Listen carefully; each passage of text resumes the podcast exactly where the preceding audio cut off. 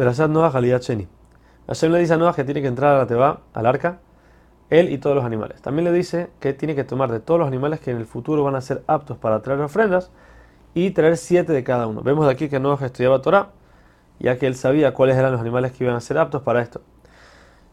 Aún que habían pasado los 120 años que dijimos antes que era el lapso de tiempo que Hashem le dio al mundo para que se arrepienta, y fue el tiempo que le tomó a Noah construir el arca, en ese tiempo había una persona que también era justa, se llamaba Metushelach. Hashem no quería que esta persona vea el desastre que iba a pasar, por lo que a los 120 años hizo que falleciera. Y le dio al mundo siete días más, que son los siete días de duelo de la persona, para que se arrepientan. Una vez pasaron los siete días, empezó a caer la lluvia, pero caía suavemente para que, si la gente de vuelta se arrepiente, entonces al final sean lluvias de bendición y no destrucción.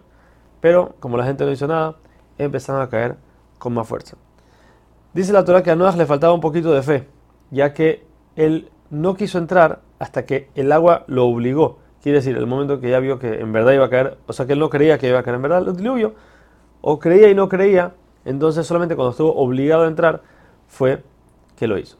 La lluvia cayó por 40 días y 40 noches.